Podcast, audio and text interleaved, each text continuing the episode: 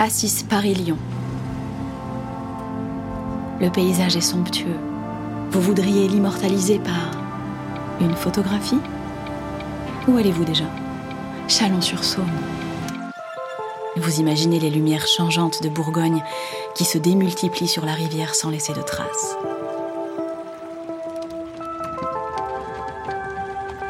Cette ville, pourtant petite, fut le théâtre d'une des plus importantes découvertes du monde contemporain. L'accomplissement d'un rêve vieux comme l'homme, dompter la lumière et figer le temps.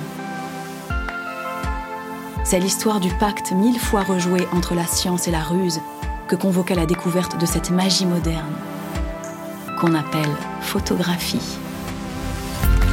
Chaque histoire commence quelque part. Chaque voyage a son point de départ. Chaque légende a ses racines. Vous écoutez Panorama. Une aventure contée par Denis Podalides. Sortie Chalon-sur-Saône. Le pacte de Nicéphore Niepce. Enfant, Nicéphore nageait dans la rivière. Il regardait le ciel en flottant sur le dos. Adolescent, il avait quitté sa ville dans l'idée de devenir prêtre. Il avait aussi fait les campagnes révolutionnaires, vécu à Nice, rencontré sa femme et vu naître son premier enfant. Avec son frère, industrieux et ingénieux, il avait mis sur pied le premier moteur à explosion jamais conçu. Sur les eaux de la Saône, les deux frères firent leurs premiers essais pour propulser une barque.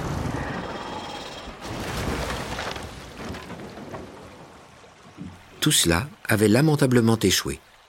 Personne n'avait voulu de leur moteur. Claude, le frère de Nicéphore, était parti en Angleterre convaincre la couronne de l'intérêt de leur invention. Il avait dilapidé sa fortune à près de vingt projets. Nicéphore, lui, avait préféré rester à Chalon.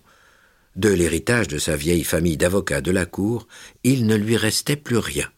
Nicéphore, trois fois ruiné et endetté, n'avait jamais vécu que d'espoir, de rêves et de travail acharné, sans aucune récompense. Mais en ce jour de septembre 1826, il tire sur sa pipe en attendant son heure. La situation est bien différente. Il le sait. Fini la ruine, fini l'humiliation et l'échec. Nicéphore tient la formule ultime qui va donner corps à la lumière et faire de lui un grand homme.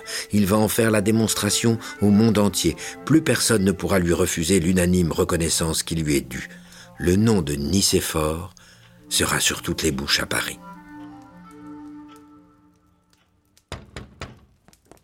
Lorsque l'invité de Nicéphore Niepce s'annonce, il découvre un bel homme, la taille haute, le visage avenant. Il ne doit pas encore avoir quarante ans. Il porte un costume de soie bleue, un foulard tendu autour du cou par une épingle d'or. Sa canne est couronnée d'un pommeau d'ivoire à tête de loup, incrusté de deux rubis à la place des yeux. Louis Daguerre. L'homme se présente. Et Nicéphore de pousser un fauteuil à la tenture élimée à son hôte. Mondain, enjôleur, celui-ci porte sur chaque chose un regard frais, enthousiaste, il ne parvient pas pour autant à faire oublier à Nicéphore la vieille redingote sale et les souliers troués qu'il porte lui-même. Cher monsieur, je suis très honoré d'avoir la primeur de votre découverte, flatte l'invité. À Paris, dans les salles dorées de l'opéra, Louis Daguerre dessine et réalise de fastueux décors. Il a surtout mis au point un ingénieux système de projection et de décors tournant à l'aide d'une chambre noire, d'éclairage nouveau et fait se presser le tout Paris dans ses dioramas où l'on voit les villes du monde lointain apparaître comme par enchantement. Derrière la porte de l'atelier, Daguerre découvre, émerveillé et amusé, un capharnaüm sans nom. Dans l'unique chambre meublée se trouve pêle-mêle l'attirail d'une quincaillerie ahurissante dont il peine à saisir la fonction. Boîte noire, lentilles de verre, bains de couleur verte et rouge, petites fioles, feuilles de verre, châssis et chevalets se superposent sans ordre.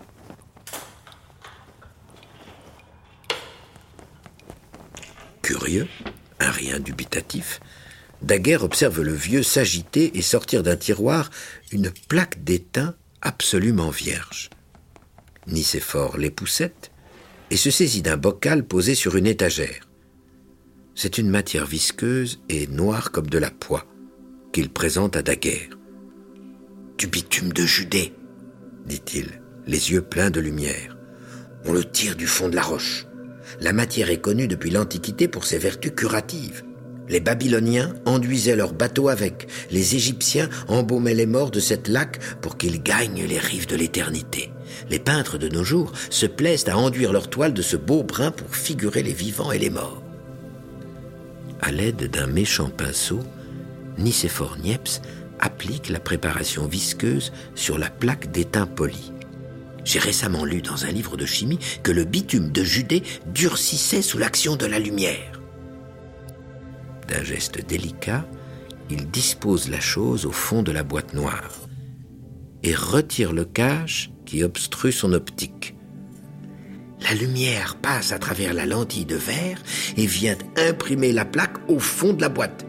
Là est le mystère. C'est magique et pourtant bien réel. Vous allez voir. Le vieux sautille jusqu'à la fenêtre en face de laquelle l'appareil est disposé.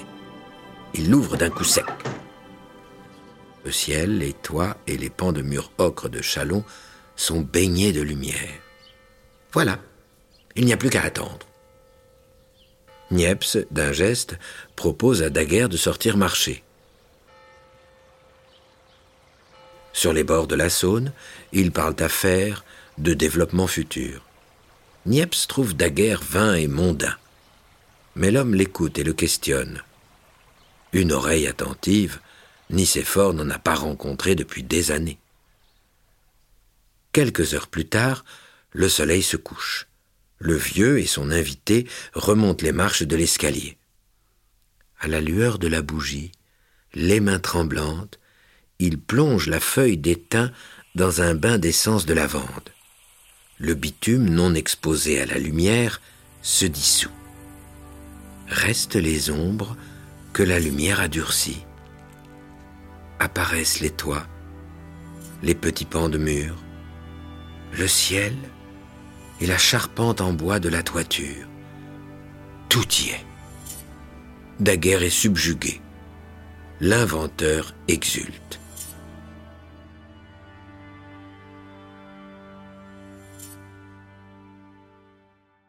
Le lendemain, un contrat de partenariat est prêt.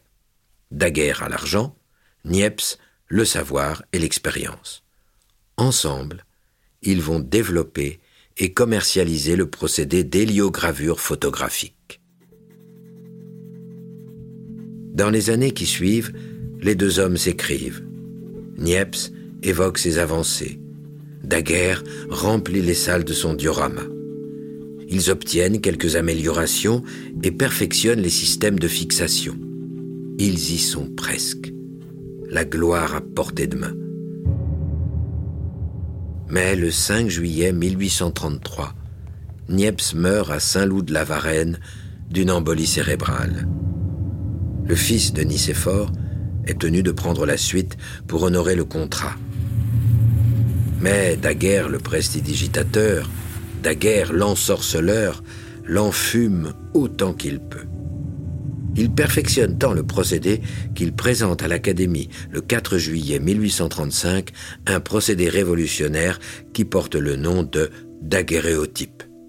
La chose permet de fixer des images sur une plaque d'argent polie comme un miroir. À Paris, et bientôt dans le monde entier, une folie photographique s'empare de la société. Tout le monde voudrait passer derrière un objectif. Daguerre, tout en lumière, est l'inventeur de la photographie. Il est porté en triomphe. Nicéphore Niepce, dans l'ombre de l'image, n'aura jamais connu la gloire de son vivant, ni la reconnaissance, ni la fortune. Quelqu'un de plus adroit l'aura fait pour lui.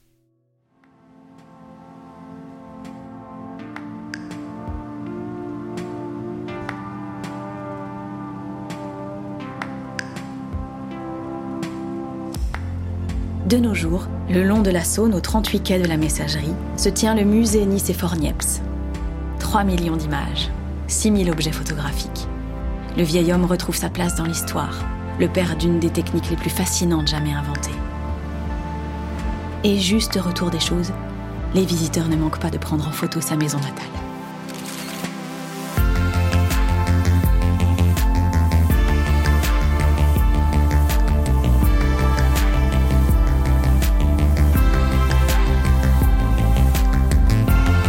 Amoureuses et perdues, Chevaliers illustres, créatures fantastiques, leurs vies légendaires ont marqué les paysages que vous traversez et laissez leur empreinte dans le cœur des hommes et des femmes qui s'y sont aventurés. Les autoroutes APRR et AREA vous invitent, le temps d'un voyage, à réveiller le passé et à entrer dans la légende.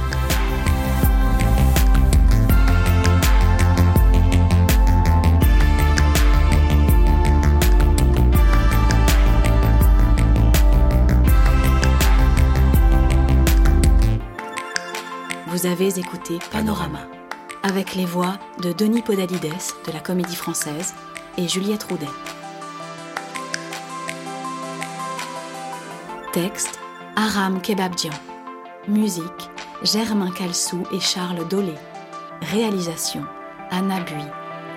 À bientôt pour explorer d'autres itinéraires et d'autres légendes.